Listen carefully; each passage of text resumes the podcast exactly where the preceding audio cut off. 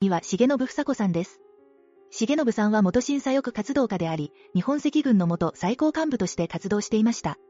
重信さんはオランダのデンハーグで起こったフランス大使館立てこもり人質事件に関与した疑いで国際指名手配を受け、後に大阪で逮捕されました。活動をしていたの？1971年に重信房子さんや兄弟パルチザンの奥平剛さんらがパレスチナで結成した団体で、その後、彼らは日本赤軍と名乗りました。彼らは多くの戦争事件を起こしましたが、2001年に重信さん自身がその解散を表明しました。重信さんはどうしてこんなことをするようになったの？重信さんが最初に活動を始めたのは大学時代で、1960年代の日本の学生運動に参加していました。